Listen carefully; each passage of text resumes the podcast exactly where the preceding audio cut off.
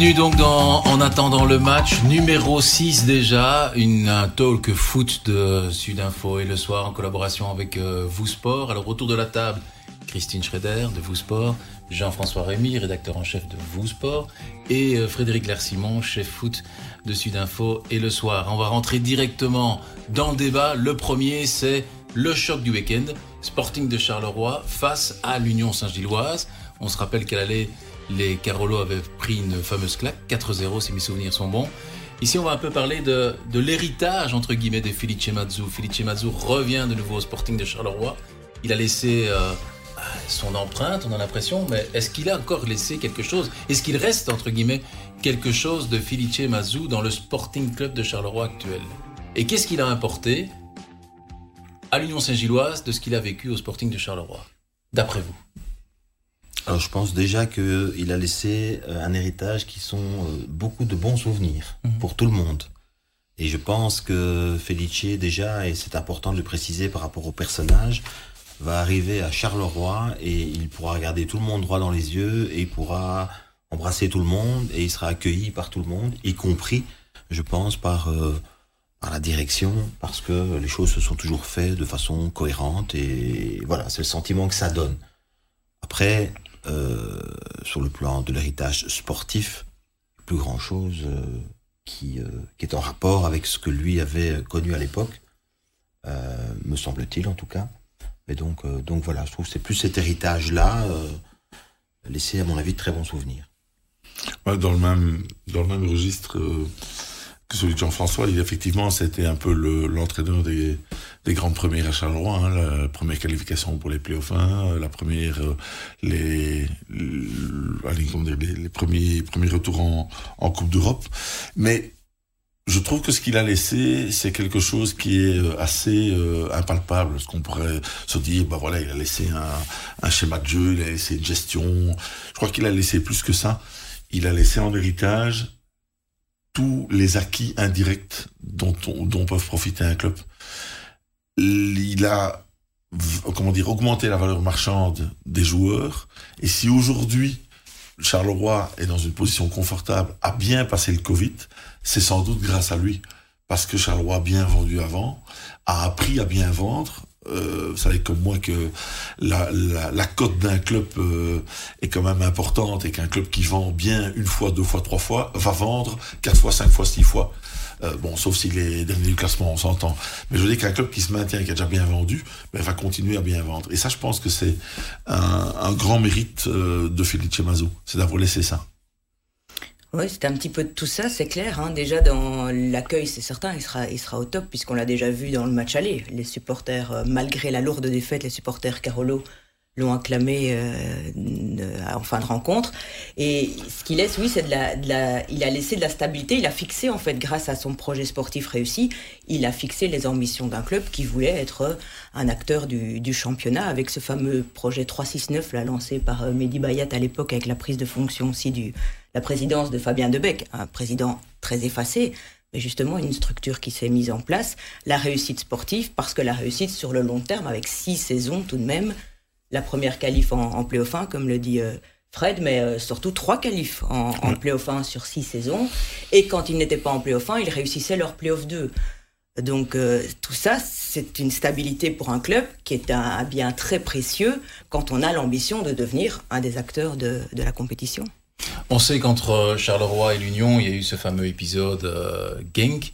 Euh, malgré cela, qu'est-ce que, d'après vous, il a, il a gardé du Sporting de Charleroi qu'on retrouve euh, directement, ou en tout cas de manière assez franche, du côté de l'Union Saint-Gilloise? Son réalisme son réalisme.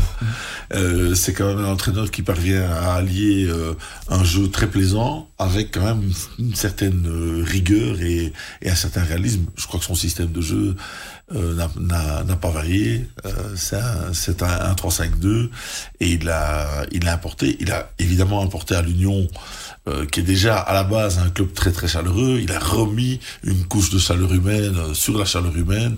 Eh ben, ça donne un volcan. Hein.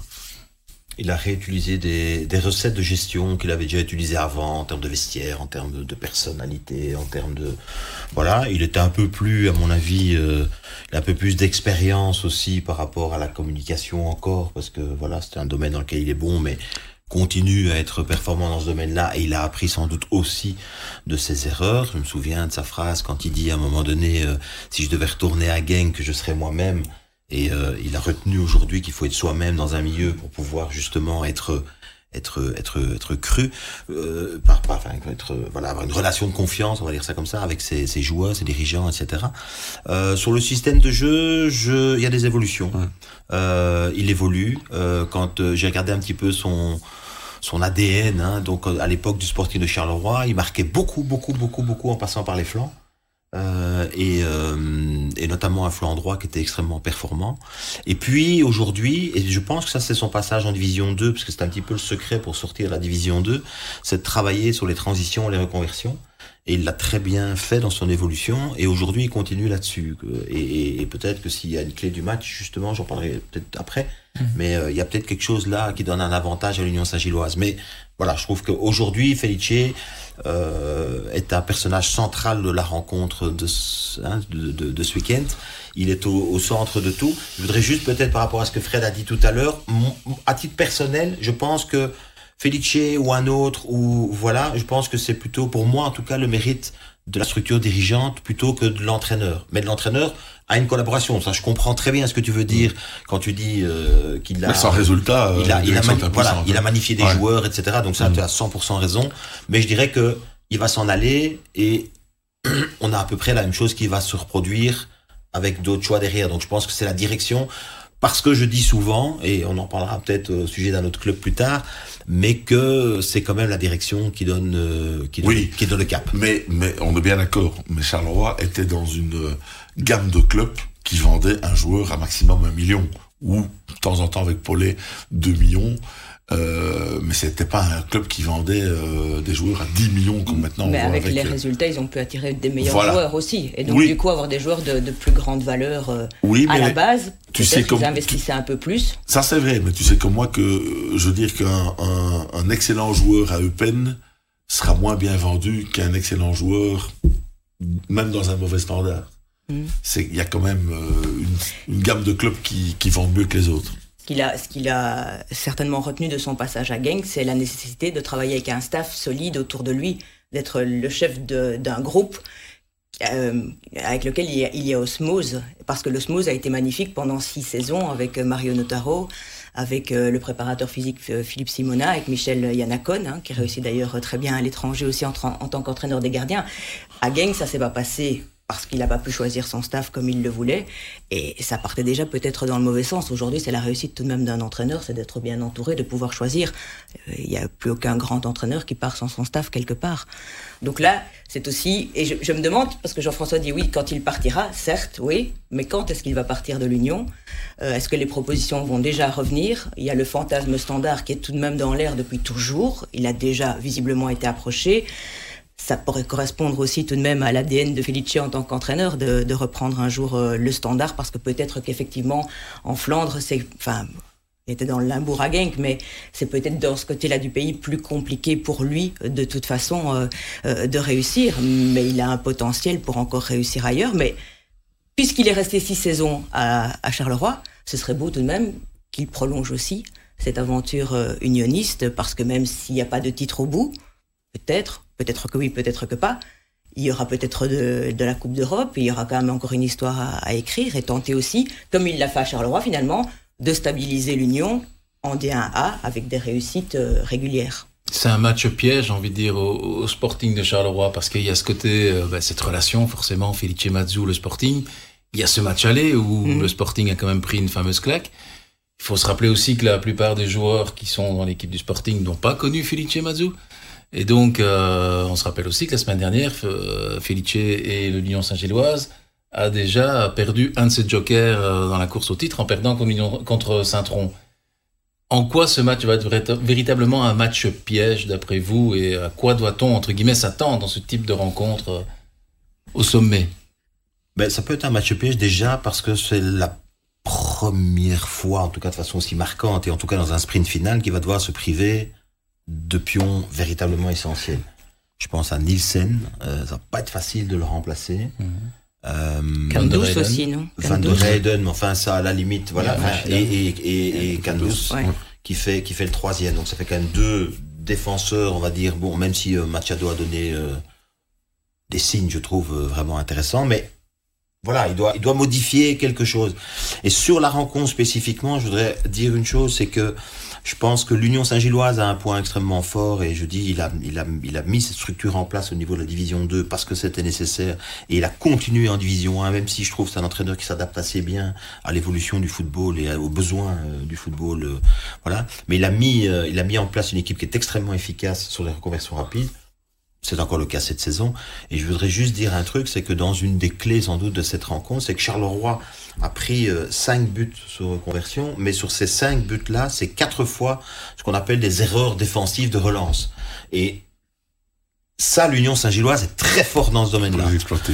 Pour les exploiter. Donc, ça peut être vraiment une véritable clé dans cette euh, rencontre, c'est cette manière qu'ils ont d'aller mettre la pression très haut sur l'adversaire, de leur faire commettre des erreurs, et puis après ça va à 200 à l'heure sur le, sur le but. Moi j'ai quand même l'impression que l'Union va, va venir, c'est exactement ce que je me suis dit euh, dans ma petite voiture la, semaine passée en, entendant, parce que je ne je suivais pas le match en direct, mais en entendant cette, cette défaite de l'Union, je me suis dit, aïe, j'ai tout de suite pensé au match de Charleroi, parce qu'il y a le contexte émotionnel pour l'entraîneur, pas pour l'équipe, mais enfin pour l'entraîneur, il y a un contexte émotionnel. La preuve, on me dit qu'il ne viendrait pas en conférence de presse et qu'il enverrait gentiment Carole Guerra tout, à l'heure. Les bruits qui courent. Donc c'est déjà un signe qu'il y a quand même une pression et que Felice n'a pas envie de s'exposer à 100 000 questions. Mais surtout, il y a la pression de l'écart par rapport au poursuivant en direct. Et là, on va voir effectivement, je crois que ça va être assez révélateur. Si l'Union s'en sort bien à Charleroi, là on pourrait dire quand même que c'est un, un très bon signe pour elle euh, par rapport à, à, la gestion de cette pression, parce que tout le monde les attend, tout le monde se demande, tiens, est-ce qu'ils vont craquer, pas craquer? Euh, même certains se demandent quand vont-ils craquer? Mmh, euh, là, je pense que s'ils s'en sortent bien au Mambourg, ça va devenir intéressant. Mais ça va être quelque chose de psychologiquement beaucoup plus dur à, à aborder que s'il n'avait pas perdu contre Saint-Tron. Je crois qu'ils vont être vraiment un petit peu euh, avec les, les orteils recroquevillés dans les godasses. C'est vrai que finalement le, le, match tombe mal dans leur euh, calendrier. Mm. Et il aurait été préférable pour eux de le jouer après cette fameuse série euh, incroyable face aux grands de la compétition, une série totalement réussie. Et puis il y a ce moment de décompression tout de même face à Saint-Tron. C'est une forme aussi de décompression, on a l'impression. Hein. Et un petit trou d'air. Hein. Voilà. Mm. Et, et, et, aller à Charleroi avec les absents dont Jean-François parlait, juste après cette, ce moment de décompression certainement avec Nielsen qui représente bien plus aussi qu'un euh, leader technique, mais c'est aussi un leader euh, dans le leadership sur le, sur le terrain. Et donc ici, ça va être très très intéressant de voir effectivement s'ils sont capables de de bien enchaîner suite à la défaite, ce qu'ils ont fait après la fameuse défaite euh, contre euh, OHL euh, fin novembre, où là ils ont tout de suite réagi. Jamais ils n'ont perdu deux fois de suite hein, cette saison. Les unionistes, c'est preuve aussi des excellentes séries qu'ils ont faites. Donc ça va être beau. Moi j'ai noté aussi sur les, les, les stats, c'est qu'il y a tout de même quatre matchs sans concéder de but sur leurs quatre derniers déplacements. Hein, L'Union, sept fois cette saison, donc ça c'est déjà énorme en déplacement. Et, et, et, quatre fois, quatre fois sur la série ici. Et par contre Charleroi est tout de même à six matchs sans concéder de but. Euh, à domicile. Hein. Donc on a là un match peut-être avec tu nous annonces un bon 0-0 là. J'ai comme une impression, mais en tout cas tactiquement ce sera très intéressant ah de toute façon pour les puristes du football. C'est un match à voir, mais on n'aura peut-être pas effectivement euh, un match euh, flamboyant à balai, sauf si, comme d'hab, un but tombe très rapidement. Ça change évidemment la donne d'une rencontre. Ça peut, ça peut jouer dans les têtes. À un moment donné, quand on voit contre Saint-Tron, on se dit Ah ben ça y est, euh, la réussite est quand même, la réussite entre guillemets, mm. euh, pour l'Union, euh, ça revient. Toute fin de match, dernière seconde, un penalty, on se dit Ça y est, l'Union, ben, il, a, il a tout pour réussir et aller jusqu'au bout. Et là, c'était peut-être pas Valzer de le prendre ce, ce penalty. Hein. On a tous entendu hein, ce, que, mm. ce qui a été raconté sur les penalties pour l'Union Est-ce que c'était pas par exemple à Thomas à ce moment-là, dans ce moment de pression énorme où le match n'est pas terrible, ils obtiennent tout de même euh, la possibilité de, repartir, enfin de, prendre un point sur cette rencontre. Et alors il y a cette fameuse histoire, est-ce que c'est Van Zer, est-ce que c'est Undav, Thomas qui, qui s'est effacé apparemment au profit des deux autres, des deux buteurs pour... Euh, Moi perso, dans un, match, dans un match comme ça où deux attaquants donnent beaucoup, j'ai j'aurais tendance, je n'ai pas fait l'école du Ezel, mais j'aurais tendance à ne pas faire tirer mes attaquants. Bah oui, mais c'est ça. Dans un match si particulier, si compliqué pour je te eux rassure, aussi. on parle pas de ça à l'école du Ezel. mais donc c'est bien la preuve que ça reste autour de, de tout ça, de, de cet aspect-là, qui est l'aspect euh, plus mental à ce moment-là mhm. que, que l'aspect euh, tactique ou autre. Et c'est ça qu'il va falloir, encore une fois, ça ramène toujours à demain, enfin à samedi, gérer euh, dans la rencontre à Charleroi. On vient de me dire qu'il y a 200 tickets qui viennent d'être vendus. Hein. Revendus. Revendus. Les gens veulent plus venir à 0-0. mais euh, non, mais les détails font les matchs. Et donc, euh, c'est vrai que ça, c'est un détail, mais important, parce que mm. quand on est parfois dans un jour un peu moins bien, hein, voilà, on a un penalty, ben, ce penalty, vous pouvez le concrétiser. Euh, maintenant, je trouve quand même qu'on peut pas résumer, euh, parce que je comprends bien qu'on parle évidemment du retour de Felici, etc., machin, mais on peut pas résumer cette rencontre à l'Union Saint-Gilloise. Ils ont face à eux quand même un adversaire mmh. qui peut encore imaginer euh, se qualifier pour le top 4, qui a quand même, je trouve, beaucoup de qualité dans son effectif aussi, même si à la trêve, euh, le changement d'attaquant, on va dire, tarde sans doute un peu à se mettre en place ou dans la la concrétisation, je trouve même des occasions, voilà, je trouve peut-être Charleroi un peu moins dangereux qu'avant, euh, qu'il pouvait l'être quand euh, Nicholson était là. Mais je trouve que ce serait dommage d'oublier Charleroi dans ce dans cette histoire, parce que Charleroi peut, euh, parce qu'ils ont vraiment de la qualité, et notamment au milieu du terrain, par les absences, par l'absence de Nielsen, je suis curieux de voir qui va prendre le dessus. Je trouve que Charleroi a, a, un, milieu, un, milieu, de terrain qui est quand même extrêmement performant. Les Carolo ont des atouts. Si on devait donner un avantage à un club dans ce, match, on parlait d'un 0-0, moi, si on devait donner un avantage maintenant euh, dans cette rencontre qui aura lieu donc demain à 20h45 Ce sera tout profit pour l'Union de s'en sortir avec un partage parce que c'est vrai qu'il y a énormément de qualité cette saison à Charleroi aussi. Il y a la gifle du match aller, euh, c'est un boost euh, et un supplément d'âme aussi hein, pour, pour les Carolos sur cette rencontre-là. Donc, euh, moi, je, pense à un partage, ouais. Moi, je veux quand même deux buts. Si on se déplace, c'est quand même au minimum 1-1, Christine. Pas 0 Mais si tu veux, tu peux 3-3. Hein, ah, volontiers. D'accord sur 3-3. Euh, moi, je dirais que ça peut dépendre du comportement de Charleroi. Euh, je parlais tout à l'heure d'une clé qui me semblait importante. Si Charleroi, dans sa construction, prend trop de risques, ils vont se mettre en danger contre l'Union Saint-Gilloise. Euh, et, et, donc, dans ce cas-là, je donnerais l'avantage, un tout petit avantage à l'Union, mais je suis assez d'accord avec Christine, l'Union, avec un partage, s'en sortirait quand même, euh, s'en sortirait je assez pense que le, le, principal ennemi de Charleroi, ça va être lui-même, dans, dans, son envie justement de laver l'affront, d'aller vers l'avant, et là, l'Union quand même est assez forte. Pas commettre de, de faute. Mm. Je disais tout à l'heure, vous savez, maintenant tous les entraîneurs veulent tous ressortir avec le ballon mm. proprement, etc. Et c'est très bien, ça donne du spectacle, ça donne, etc. Mais le côté négatif de cette affaire, c'est que quand vous perdez des ballons contre une équipe comme l'Union, vous êtes puni à peu près tout de suite. Donc euh, ça pourrait être euh, un, élément important de ce match. Et, puis la forme physique aussi hein, du moment, parce qu'il va falloir mettre une fameuse intensité d'un côté et de, et de l'autre. Et on a bien vu que l'Union a été en difficulté cette saison, à chaque fois que des équipes ont vraiment pu les, euh, ont pu les mettre en difficulté dans, sur ce paramètre-là aussi. et le comportement des remplaçants. Ouais, oui, oui, tout à fait. De voir le, triangle de l'entrejeu justement avec l'absence de Nielsen. Peut-être Damien Marc alors Peut-être Damien Marc, l'ancien de Charleroi aussi pour le coup, oui, c'est vrai. Pour le deuxième débat, toujours autour de la table, Christine Schrader et Jean-François Rémy de Vous Sport, ainsi que Frédéric Larsimon, notre chef foot à Sudinfo. Et le soir, bah, la question un peu provoque, hein, euh, tous, les vendredis, euh, y a-t-il encore un pilote à bord au standard? Y a-t-il un pilote dans l'avion? C'était pas un film comique, ça hein. En tout cas, on annonce beaucoup de pilotes, il me semble. Hein. Euh, on va pouvoir les aligner derrière les hôtesses de l'air avec tous ceux qui sont annoncés tous les jours. Parce que j'ai envie de dire, on parle d'investisseurs, etc. Mais au-delà de l'investisseur qui va arriver, etc., il y a quand même un, projet qui, on a l'impression, qui manque actuellement en standard. Euh, l'investisseur va pas régler tous les problèmes en l'espace de, quelques semaines. Je pense. Enfin, ça, ça, peut dépendre de l'investisseur, ça peut dépendre de la décision euh, de, de l'investisseur une fois qu'il arrive et des orientations qu'il va prendre. Moi, je, je, trouve, et on en a déjà parlé ici, et ça revient un petit peu à ce qu'on disait tout à l'heure, je trouve que la problématique, à mes yeux, du standard, euh, même si euh, je suis certain de la bonne volonté des gens qui veulent faire bien, ça, je ne discute pas de ça. Je discute simplement du fait que mon sentiment, c'est depuis, euh, depuis, depuis déjà certaines années. J'avais lu l'article le, le, de Fred et j'avais l'impression en fait que quand euh, tu avais eu ton, ton article avec, mm. euh, avec Grosjean, j'avais l'impression un peu que c'est comme s'il justifiait les six derniers mois. Mais c'est pas les six derniers mois, c'est six ans. Et, et, et en fait, c'est ça qui me donne un peu cette impression. Et je l'avais déjà dit euh, ici, c'est que je trouve que selon les gens qui viennent, ils changent leur politique en fait je j'ai pas le sentiment qu'il y a une direction du club. Et j'ai toujours dit que ce soit dans un club de foot, que ce soit dans une société euh, banale, quelconque, n'importe où, euh, voilà, quand il n'y a pas une direction pour l'ensemble des gens qui travaillent dans le club, y compris le sportif. Il n'y a déjà pas de direction technique. C'est quand même. Euh, c'est le socle pour moi, il n'y a, pas de direction technique. Trop de changements. Hein. Est-ce que, pour paraphraser, est-ce qu'il y a déjà eu un vrai commandant de bord pour un Boeing 747 euh, parce que c'est quand même euh, c'est quand même une grosse machine le standard et peut-être que dès le départ ça s'est pas mis en place comme il le fallait. Moi je m'interroge aussi comme dit Jean-François sur une, une, véritable entreprise que doit être le standard. Est-ce qu'il y a un conseil d'administration? Est-ce qu'il y a un comité de direction solide?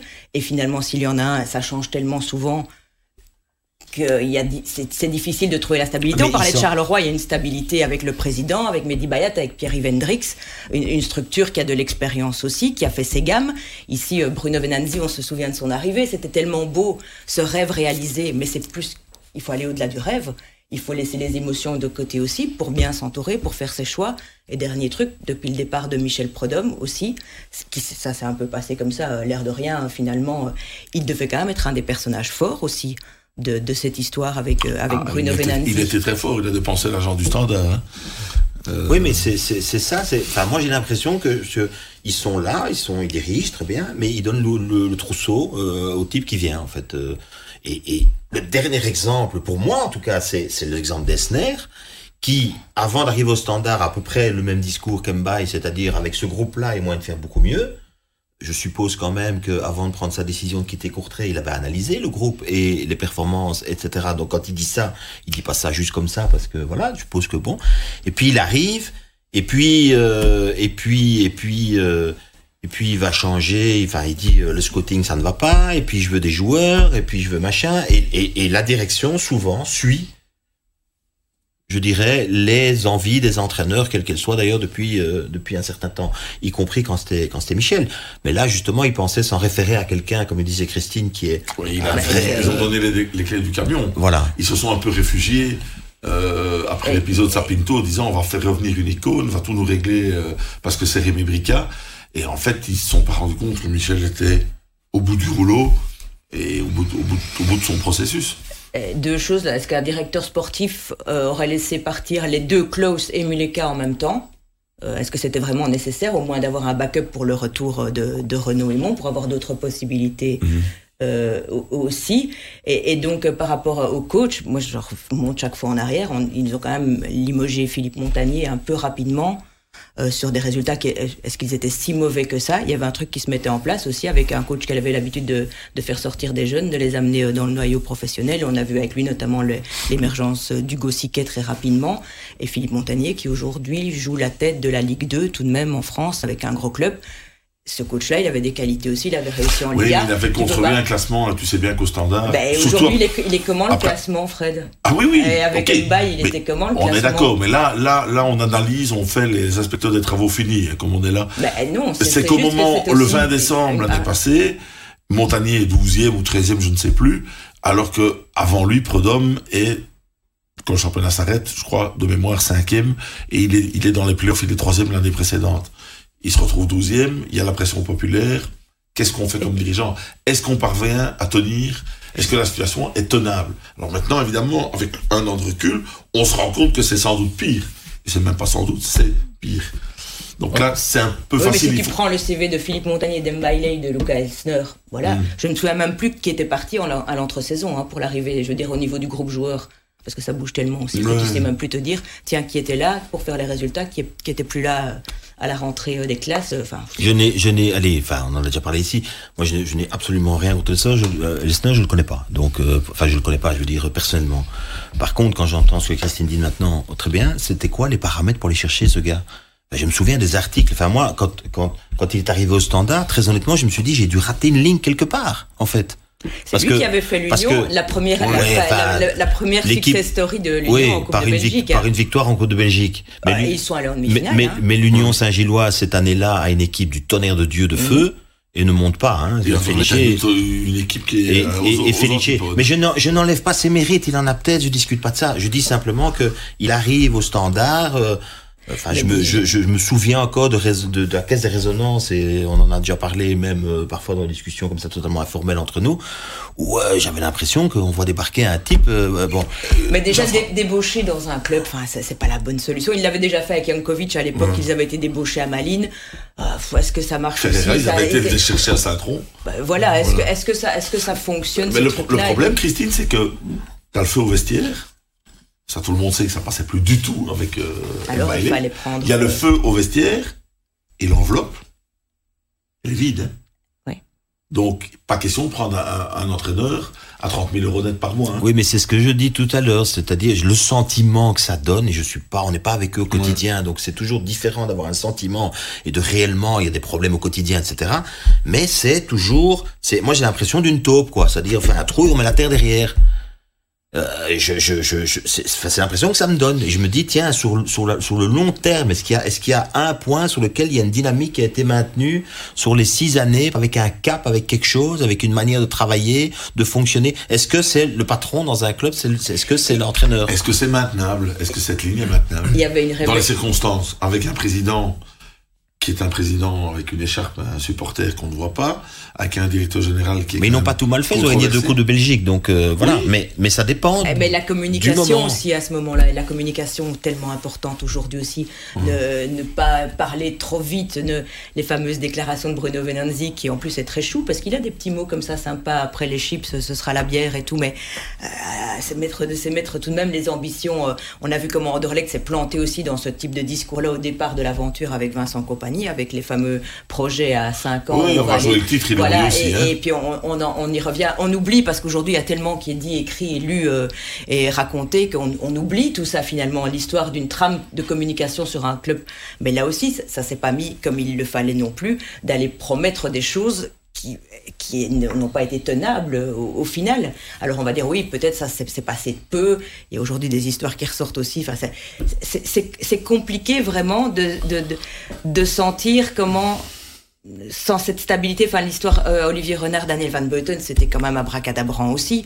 Donc il y a. Et c'était aussi donner les clés à quelqu'un à un moment depuis donné. Le début, ça, et en plus à deux. Ça, c'était donner deux clés pour la même porte. Oui, mais. Non, mais il y, a, il y a aussi l'alignement des planètes. On parlait de l'alignement des planètes la, la, semaine passée pour l'Union. Je rappelle que quand, la, après la première année, Michel Prudhomme est troisième. Qu'est-ce qui se passe à ce moment-là? Ben, C'est déjà pas mal. Oui. Ok? Et même très bien. Ils gagnent de l'argent et qu'est-ce qu'ils font? Ils gagnent de l'argent, ils réinvestissent dans leur, dans leur mercato un gros 25 millions en disant maintenant on va pas le dire tout, mais on va jouer le titre. C'est ce qui se passe. Et qui pousse on à a meilleur entraîneur. Qui pousse à l'investissement? Michel Prudhomme. D'accord. Et quelle est la direction Quel est le rôle d'une direction dans ce cas-là De dire on va pas se, on va pas se mettre en danger? Alors la, la, direction se laisse griser par le nom de Michel Prudhomme sans se rendre compte. Ceux qui suivent un peu Bruges savent qu'il était cuit psychologiquement. Il, est, il était au bout du bout du bout. Qu'il revenait, il est revenu au standard, sans doute pour un très bon salaire, mais aussi parce que c'est le standard. Je crois que Michel n'aurait jamais euh, retenté, retenté le coup après Bruges ailleurs qu'au standard. Ils les, la direction surinvestissent, en tout cas sur des joueurs qui ne valaient pas cet investissement-là. Et le grand plouf. On explique ça comment aux supporters du standard, qui sont pas des supporters lambda. On l'explique Non, mais on est d'accord. Et en fait, on se réfugie derrière un silence, on n'explique rien, et on est coincé. Oui, mais prenons ce qui s'est passé sur les six derniers mois. Et je, je, sais ce que tu vas me répondre probablement, c'est qu'il fallait résoudre les problèmes financiers à court terme. Mm. Très bien. On a vendu Balikwisha. Il voulait un salaire, etc. Bon, très bien, je connais pas les, les montants exacts mm. des salaires, mais Bon, on a vu ce qu'il pouvait gagner à l'Antwerp, etc. Balikwisha, Siké, euh, les, les, les, pépites de ton centre de formation. Puis on construit un groupe, etc. Machin. Qu'est-ce que aujourd'hui te rapporte à moyen terme les joueurs qui sont arrivés? Soit ils sont trentenaires et n'ont pas rapporté beaucoup d'argent, soit etc. Donc tu as quelque part, pas bradé, mais quand même vendu un peu tôt à mon avis, euh, tes jeunes joueurs, etc.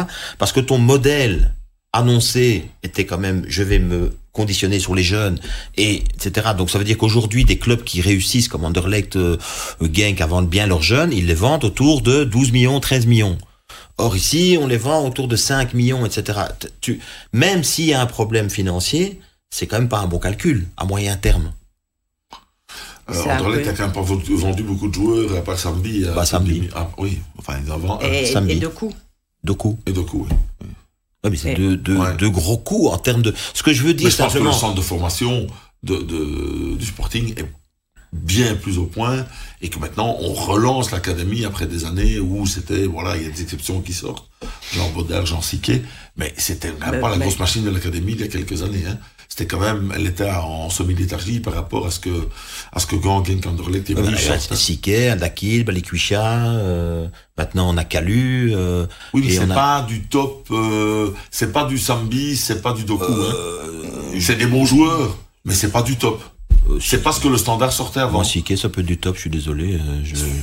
J'espère pour lui. Ça peut être du top. Mais, mais oui, mais, mais c'est justement ça le problème, c'est que les carrières se font comme ça, sur des choix, sur des machins. Je pense qu'il aurait été préférable pour lui, de rester. pour le standard, de rester. Oui, mais c'est vraiment. Il faut, à un moment donné, Jean-François, je suis désolé, mais quand tu en es réduit à aller au Mont-Piété avec euh, ta montre euh, et des breloques en or, c'est exactement ce qui se passe au standard. Si tu as encore de l'or, je encore. mais pour quelle raison dois-je aller au Mont-Piété C'est ça le problème. C'est qu'en ah, fait, parce qu'il faut manger à la fin du mois. Hein. Oui, mais il y a des moments clés. Tu l'as dit toi-même tout à l'heure. Quand il y a eu de l'argent, plutôt que de le gérer, on l'a dépensé. Oui. Pour, pour, une chimère. Le, le, la, la, direction n'a pas été assez ferme. Il y avait des propos éloquents d'Alexandre Grosjean dans l'interview.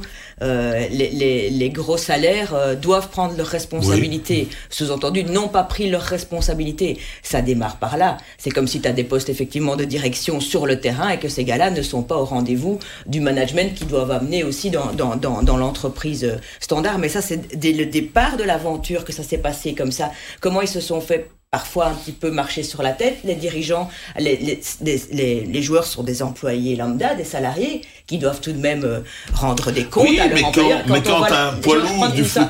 L'histoire Adrien Treble euh, au Standard, comment ça s'est passé à l'époque avec un gars qui avait le brassard pour le Standard? Enfin, c est, c est, dès le départ, j'ai l'impression que Bruno Venanzi je sais pas pour Alexandre Grosjean, mais il y avait comme une fascination vraiment d'avoir ce, ce rêve réalisé et qu'il s'effaçait presque fasciné par les joueurs en fait, comme non, un rêve de gosse. Fasciné par Michel Prudhomme qui voulait ce qu'il voulait.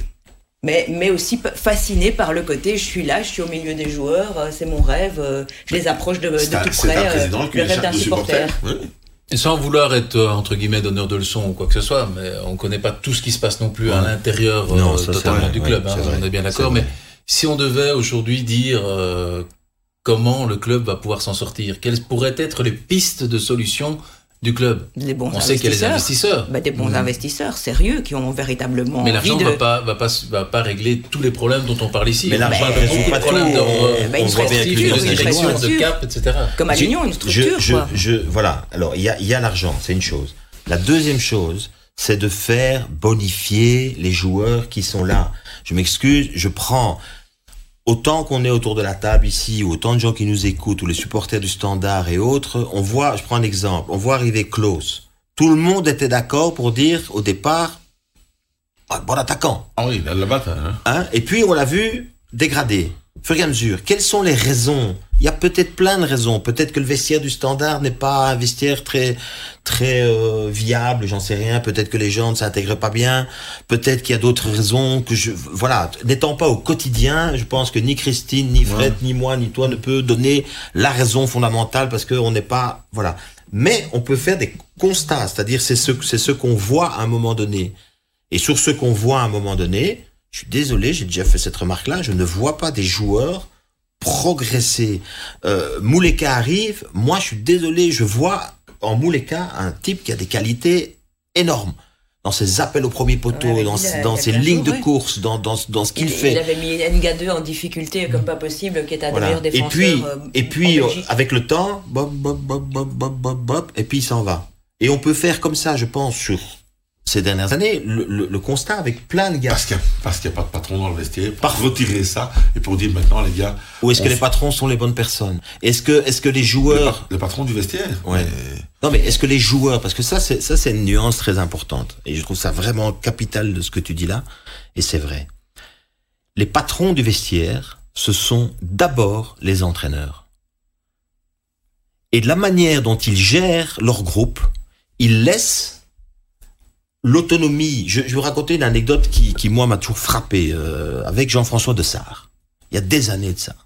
Et un problème avec euh, Laurent, euh, euh, dans une, co- une compétition, Laurent Simon. Et j'en parle avec Jean-François, et Jean-François me dit, tracasse, le groupe va gérer ça. Mais pourquoi est-ce qu'il avait cette certitude? Parce qu'il avait mis les choses, attends, attends, attends, parce qu'il avait mis les choses en place de cette manière-là. Mais le patron, c'était lui. Le problème, c'est que ça peut pas être dans un club, je suis désolé, François, t'as vu les personnalités qu'il avait? Mais je ne dis pas ça. vu les personnalités Tu as vu les personnalités qu'il y a Ils, actuellement au ils- standard ils- ils avaient 20 ans, fait. Ils, ils n'avaient pas Ah, encore mais- tous la personnalité Oh. qu'ils avaient. C'est pas pour Oui, rien oui. qu'ils ont Il y a quand même Noël, euh, euh, des, des, des Vertonghen, des, des, des compagnies. Ce sont- Vermaelen, Oui, mais c'est important. En fait, je, je n'essaie pas de, de. Je dis simplement que ta remarque est hyper importante, d'accord? Mais que je trouve, moi, que le patron du vestiaire, C'est l'entraîneur. c'est l'entraîneur. Mais s'il n'a pas de Et la relais, manière une dont fois- il a mis en Une place. Il fois qu'on lâche tous ces garçons dans, sur doit- un terrain, Il- Tu vas pas me dire qu'il n'y en a pas quelques-uns qui peuvent être ses relais. Et Ben, visiblement- aussi à créer cette visiblement, tous les entraîneurs qui sont passés au standard te le disent en off, euh, récemment, c'est un Tu crois que où il n'y a, pas- il a pas de leader. Bah, parce que oui, personne ne se sent investi euh, de. Sais pas, parce qu'il n'y a plus d'âme, justement. Il n'y a plus d'âme dans, dans, dans, l'équipe. Il n'y a pas de. de- À Genk, c'était frappant aussi. On sent qu'il n'y a, aucun plaisir, en fait, à jouer au foot. Enfin, c'est quand même extraordinaire de jouer une partie de football. Est-ce qu'ils ont du plaisir? Alors oui, ils sont stressés parce que, enfin, ils sont, sous- ils sont en manque de confiance. Mais c'est au-delà de ça. Maintenant, les paroles maintenant de Luca Elsner, là, cette semaine, c'est euh, libérez-vous, jouez libéré. De toute façon, sous-entendu, bah, le résultat, euh, heureusement, il y a un petit, euh, il y a un petit bas de laine par rapport à ceux qui sont derrière. Euh, devant, ça va être compliqué d'aller accrocher ce top euh, 8, même ultra compliqué. ça, c'est le discours du capitaine oui, mais donc aujourd'hui, donc aujourd'hui, tu n'as plus rien à perdre. Vas-y, joue libéré. Ben c'est ça en fait. Prends quand même un peu de plaisir à ce que tu fais sur le sur le terrain, quoi. Oui, ça revient quand même un peu à dire, euh, un tennisman, frappe fort sur les lignes et dans les coins. hein. Ça, ça va, ça- À un moment donné, quand tu peux plus, tu peux plus. Et là maintenant, on voit vraiment que les, les, les joueurs du standard, Ouais, mais s'ils peuvent plus plus, alors ils vont se retrouver à jouer le maintien. Non, parce qu'il y a plus, il y a quand même un écart de 6 points avec Serein et que Serein est quand même, Ouais, euh, est quand même ce qu'il est. Mais en tout cas, le standard n'est Ouais, pas à sa place. là- pour moi, par manque de personnalité. La, conf- la confiance, hein, qu'est-ce mot qu'on utilise Ouais. beaucoup en football, etc. Ben voilà, euh, on a parlé de Féliché en début d'émission. C'est cette mise en place euh, euh, des, des, des, des, des structures qu'il a à sa disposition, des personnalités qu'il a à sa disposition, etc. Et c'est ça, je trouve, euh, le, le, le travail d'un entraîneur et par voie de conséquence d'une direction qui est au-dessus de l'entraîneur. Et chacun joue son rôle. Chacun joue son rôle dans la structure hiérarchique d'une société, quelle qu'elle soit d'ailleurs, mais une entreprise comme euh, comme un club de football, certainement. Et si on laisse, comme je dis pas que c'est le cas au standard, mais si on laisse à un moment donné, j'ai déjà entendu ça. hein, oui, mais bon, euh, le patron de vestiaire, c'est lui. Ben, euh, non, il fait pas ce qu'il veut, quoi. Je suis désolé, parfois ça peut. Non, le patron de vestiaire du, du sportif, c'est l'entraîneur. vous- Mais le patron du club, c'est pas l'entraîneur. C'est ce qui est au-dessus de lui, etc., etc. Et donc, du coup, à un moment donné, dans la manière dont il construit les choses, la confiance, par exemple, encore une fois, c'est pas sur euh, sur euh, un mois et demi, quoi. Oui, parfois on voit des changements d'entraîneur, euh, tout le monde se réveille et tout le monde a envie Ouais. de montrer, etc. ben, ça, mais- ce qui se passe mais- à Genk. ouais. Mais la culture de quelque chose qui s'est mis en place, enfin, on en a parlé avec Felice, c'est son arrivée en division 2, c'est un groupe de Oui, c'est le joueurs temps, autour de le temps de lui. construire aussi. Hein. Voilà, c'est le Bah, temps de construire. Construire prix des regards. de, de, Oui, de oui. mettre, de mettre les trucs autour de lui, de parfois savoir dans une décision se séparer d'un joueur pour une raison X parce que ça ne correspond pas Mm. ou euh, voilà et, et de mettre les choses en place. On parle de leader, vous vous souvenez des propos d'Arnaud Baudard, euh, tout, tout, sur tout le début de saison, euh, régulièrement, quand il essayait de... Alors il est encore très jeune aussi pour... Euh, mais on ne l'entend plus, enfin on ne l'entend plus, c'est pas qu'il...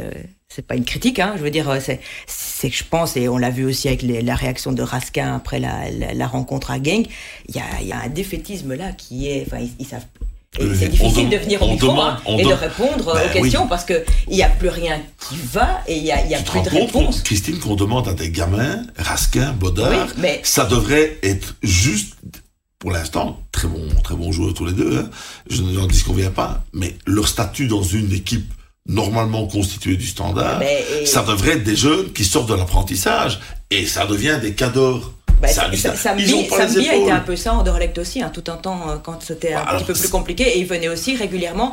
Et euh, je veux dire que c'est aussi, tu le sais bien, c'est parfois les clubs aussi qui envoient ces joueurs-là. Hein. Donc euh, parce qu'ils savent qu'ils peuvent compter sur eux, et même s'ils sont très jeunes, parce qu'ils ont déjà cette facilité aussi dans la, dans la communication. Ça c'est clair, mais tu vois vraiment qu'ils n'ont. Oui, puis c'est pas si, si, c'est un peu. Enfin, moi, je regardais le match et je me dis, je vois lui arriver à l'interview, je n'étais même pas étonné à la limite parce que je me dis, euh, c'est qui maintenant en fait? Si c'est pas lui, c'est qui? Nicolas Raskin. Oui. Oui, mmh. bah, c'était une demande de toute façon si, de l'avoir si, lui parce qu'il est. C'est un peu ça. Et euh... il avait essayé en deuxième mi-temps justement d'amener un petit peu plus. Oui, ça peut de, être... de, révolte dans le jeu, de, ça peut être Raymond, de jeu vers l'avant. Euh, Renault, pardon, Aymon. Euh, mais Renault, Aymon, qui, mais il est arrivé il y a voilà. pas longtemps, donc je pense que lui veut se concentrer d'abord sur le fait, et puis qu'il a en perspective peut-être la suite, etc. Ça peut être. Euh, et puis euh, c'est Limamala qui, voilà, c'est, enfin, il est là de retour aussi. Euh, C'était les deux choix justement d'interview, mais on pourrait demander à, à, plein de monde. Il y a un gars qui, qui a quand même ramené quelque chose, c'est Noé. Au oui, moment voilà. il, est, il, est, revenu dans l'équipe parce qu'effectivement il a une fameuse expérience. Il a ramené euh, au niveau peut-être du discours, mais si vous regardez euh, les chiffres. Ah non, moi je parle, joue, je parle du leadership. Hein. Je parle du, du leadership.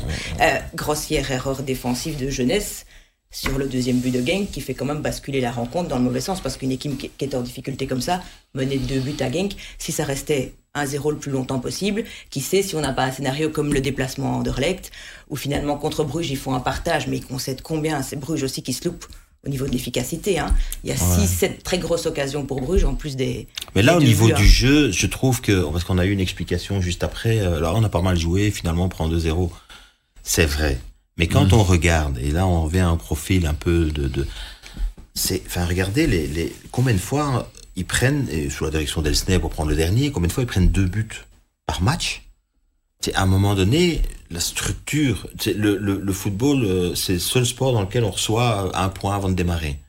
Donc à un moment donné, il faut avoir cette peut-être euh, euh, comment je veux dire ça, cette euh, humilité de dire bah, voilà on est dans une situation mmh. notre point déjà on, on va sécurise le, et puis on voit on va sécuriser ouais. mais quand vous prenez à peu près deux buts à chaque match euh, il faut en marquer trois déjà pour gagner euh, et, honnêtement dans le match à gain qu'on a vu des choses intéressantes parfois dans la fluidité du jeu etc moi je vois aussi euh, dans des moments de, perte de balle l'équipe est complètement déséquilibrée les milieux de terrain sont partis au piquet de corner les les enfin je veux dire c'est c'est je je, vois dans la structure même de l'équipe et dans la façon dont elle joue aujourd'hui, je me dis euh, bon ok ça se joue sur une, une, une, une erreur mais encore une fois enfin euh, je trouve qu'on le met en difficulté quoi euh, oui, mais c'est, dans, cette, dans, la manière de lui donner le ballon ah, il tout ça c'est difficulté l'équipe qui est en crise oui. point, hein. voilà mais donc quand quand tu penses que quand tu es en quand tu es en crise tu essaies de te voilà déjà remettre un peu voilà, tu parlais tout à l'heure de l'union et de la manière dont Felice avait d'abord enfin. L'Union, avant tout, c'est une équipe hyper solide défensivement. Hein. Avant tout. Et avec des défenseurs qui, euh, enfin, à ma connaissance, n'ont pas des CV euh, absolument euh, grandioses. C'est hein. la création d'un collectif. Ces voilà. joueurs-là, parce qu'on en parle beaucoup justement sur le départ et tout, qui restera, ben, est-ce qu'ils seront vraiment si forts un jour qu'ils ne le sont pour le moment? Parce que c'est l'addition de joueurs qui euh, ont une histoire chacun particulière et, et on contexte. a créé et on a créé il y a le contexte évidemment et on a créé ce collectif. Comme l'histoire évidemment on compare souvent à Leicester euh, euh, sur Ranieri et le titre de champion. C'est une histoire très particulière avec l'osmose d'un groupe qui prend euh, et chaque joueur qui se complète admirablement et chaque individualité qui sublime celle d'à côté quoi. Et ça voilà. c'est la création. Donc c'est encore une fois mais à chaque fois la même chose. La structure une direction Le standard, on n'arrêtera pas d'en parler du standard. Le standard qui jouera donc demain, comme ça vous le savez, à Ostende, en espérant qu'il ne coule pas de nouveau là-bas. Bah, c'est parce que c'est tellement important qu'il soit là, le standard, au niveau où il doit être pour le football belge aussi, et certainement pour la partie francophone ça du va pays. être dur comme déplacement. Il y a les gens de la télé qui parlent. hein. Non, non, mais allez, Fred, mais non Fred. Oui, on est Ah tout bah, à fait bah, pour, d'accord. pour vous aussi, enfin c'est pour tout le monde, et mais c'est même pour le plaisir du football belge. Pour nous francophones, c'est important d'avoir, c'est comme quand que t'allais vraiment mal aussi, c'est pas bon pour nous non plus. C'est tellement sympa d'avoir l'Union qui arrive aussi, d'avoir Charleroi qui se comporte bien, de peut-être potentiellement avoir le Oui, mais j'ai- moi j'ai un vécu, jour. j'ai vécu le Lix et j'ai trouvé ça aussi marrant Mais que, que Je dis pas que l'Union. c'est pas marrant, et Gand c'était sympa aussi. Voilà, hein. c'était très sympa. Ah bah évidemment, c'est pas ça, mais c'est Super souvenir, le Oui. titre de Gand d'ailleurs. Voilà. euh, tout Ou à même fait. Gang champion, hein, les premières années de Gang. Voilà. euh, Mais ça c'est une belle une réussite. équipe, voilà. Mais Parce le que- Parce que ça déplacement, peut être un en fait- modèle justement pour le standard. Ouais, mais le déplacement va pas être facile euh, Ah Non, hein. mais il n'y a plus rien de facile. Hein. Parce que, parce que, parce que, parce que ça va déjà être difficile de jouer au football ce week-end, vu les intempéries qu'on nous annonce. Donc demain, ça va pas être simple de jouer au stand. Je ne sais pas si le ballon va aller dans la bonne direction. Ah oui, en plus, c'est là que ça va souffler le plus fort. oui, mais je le dis pour ça. Ouais, Tu vois, Je moi je fais Madame ça. Chapeau et Jean-François il fait Monsieur Météo. Mais pour ça, il faut suivre tous les épisodes du podcast pour comprendre Moi, je ce qu'on raconte. là-dedans? Bah rien, tu. La question diabolique. Toujours Oui. autour de la table. Christine Schrader, Jean-François Rémy de Vous Sport et Frédéric Larsimon chez Foot euh, Sud Info et le soir. Bah, la question diabolique du jour, c'est Thibaut Courtois.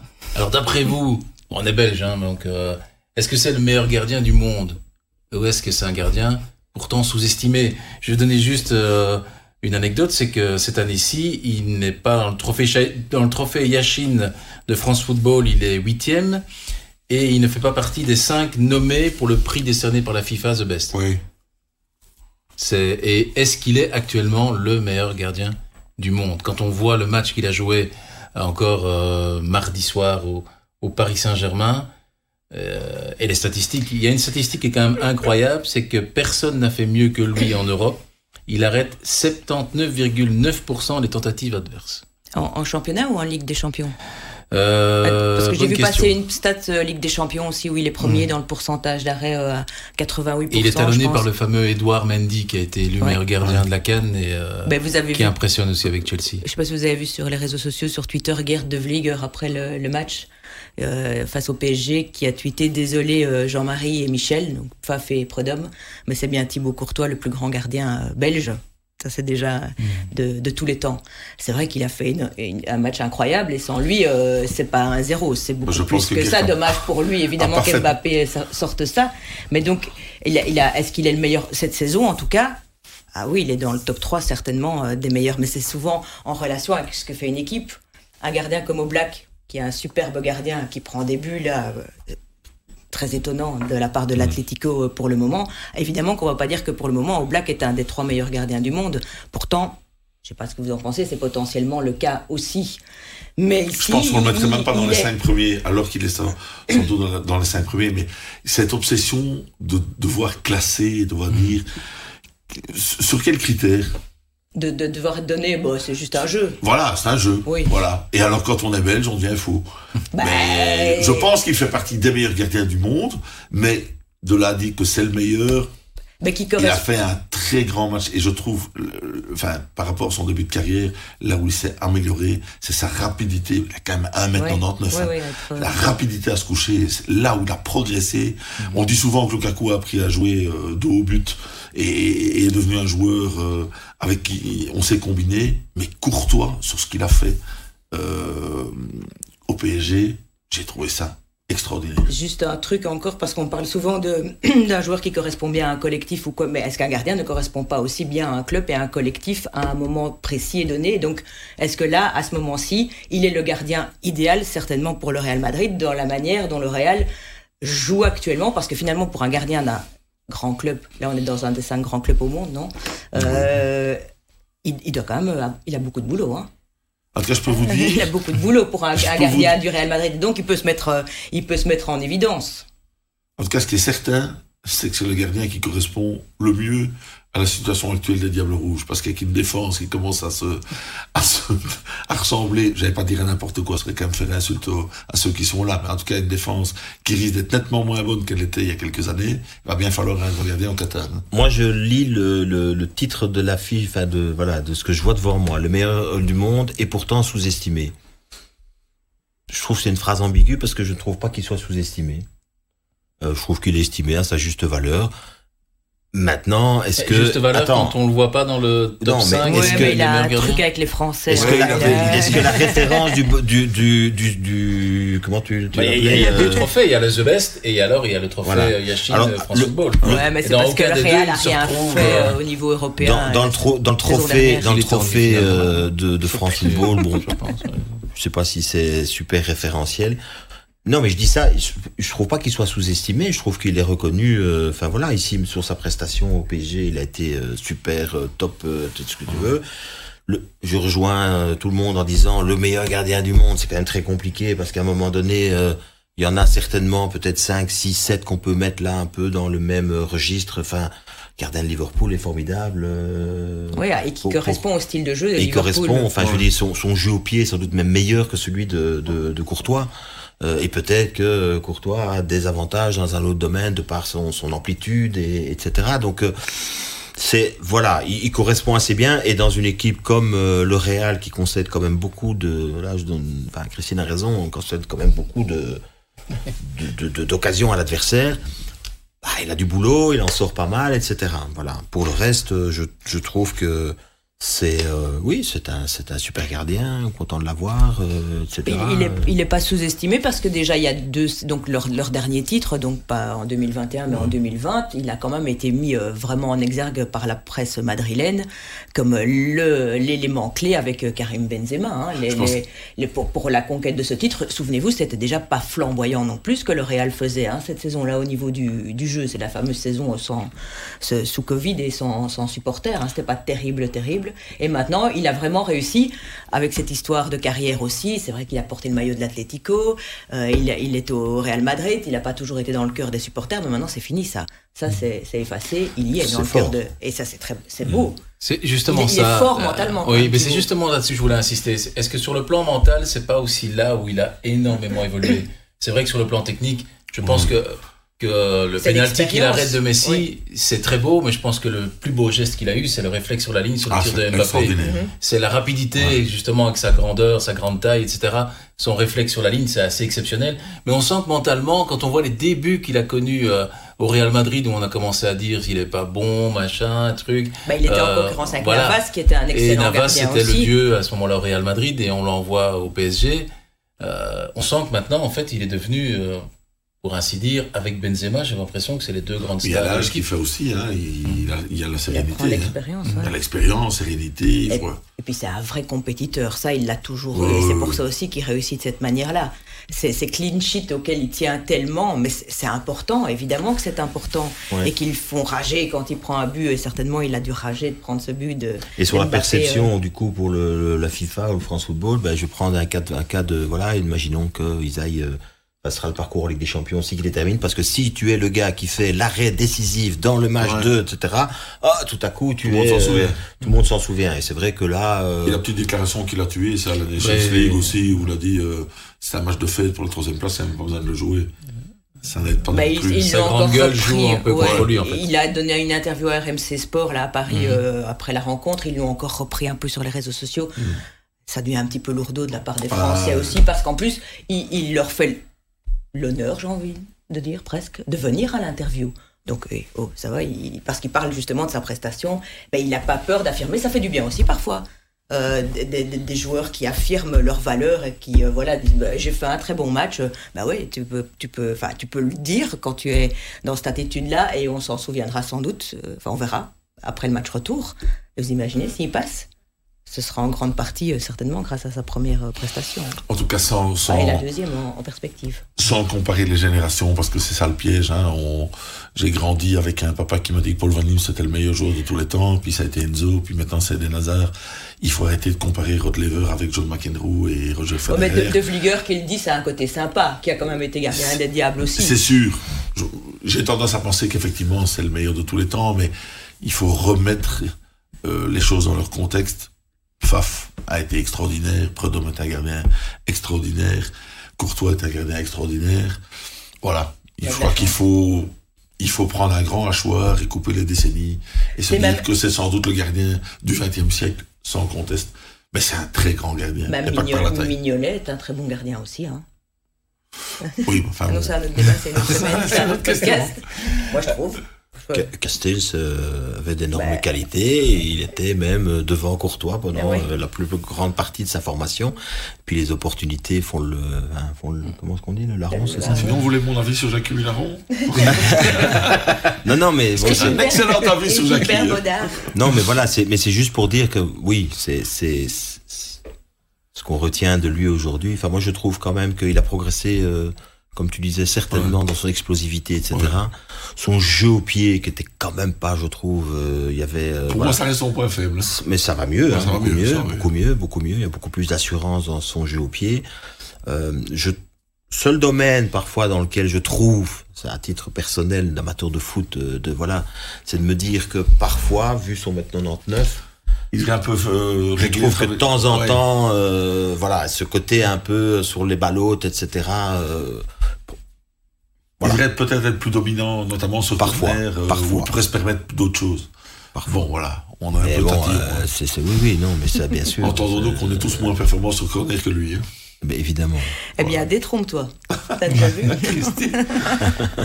Eh bien, on va conclure sur cette note positive, cette euh, sixième émission de En attendant le match. Alors, ce week-end, en Pro League, Christine Schroeder, à quoi doit-on s'attendre comme choc. Qu'est-ce que vous allez suivre comme match bah, Charleroi-Union. Charleroi-Union, évidemment. Euh, attention à Anderlecht Genk, euh, la série de Genk, là, le 4, mhm. euh, la passe de 4. Euh, vous vous souvenez de la saison dernière, hein, ça a lancé leur saison vers euh, la coupe, les playoffs 2, les playoffs 2, les playoffs 1, terribles qu'ils ont fait.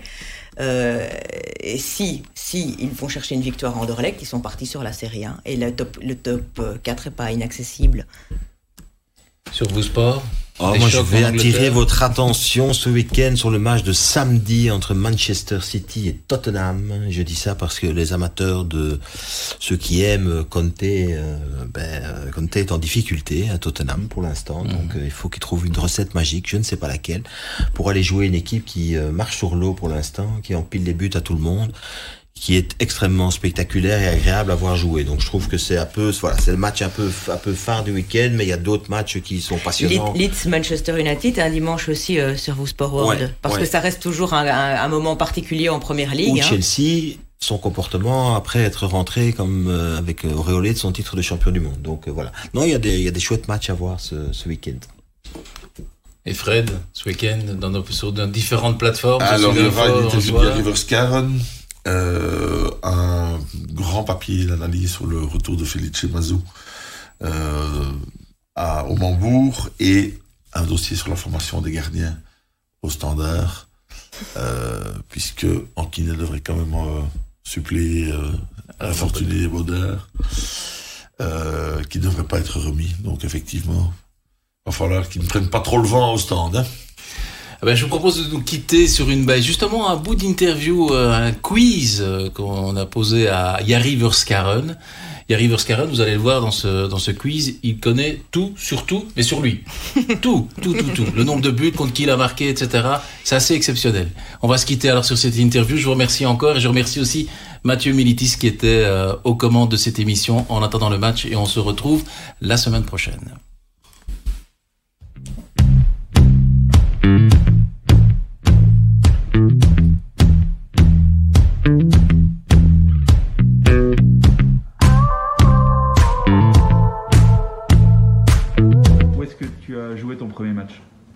Saint-Tron.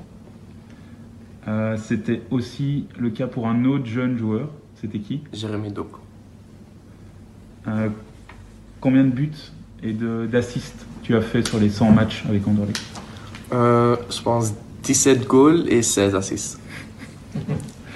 Ton premier but, c'était contre qui? C'était contre Eupen. Qui t'a donné la passe décisive? Peter Zulch. Il euh, y a un match où tu as mis un doublé. C'était contre qui C'était contre Berscott. Euh, combien de matchs européens tu as joué avec Anderlecht 5. Tu as marqué deux buts en Coupe d'Europe contre deux adversaires différents. C'était qui Euh, Vitesse et Lachi. Euh, Tu es devenu aussi Diable Rouge. tu as joué six matchs, tu as marqué un but. Contre qui tu as marqué San Marino. Et tu as aussi donné un assist contre l'Islande. Et qui marque le but? Euh, Michi.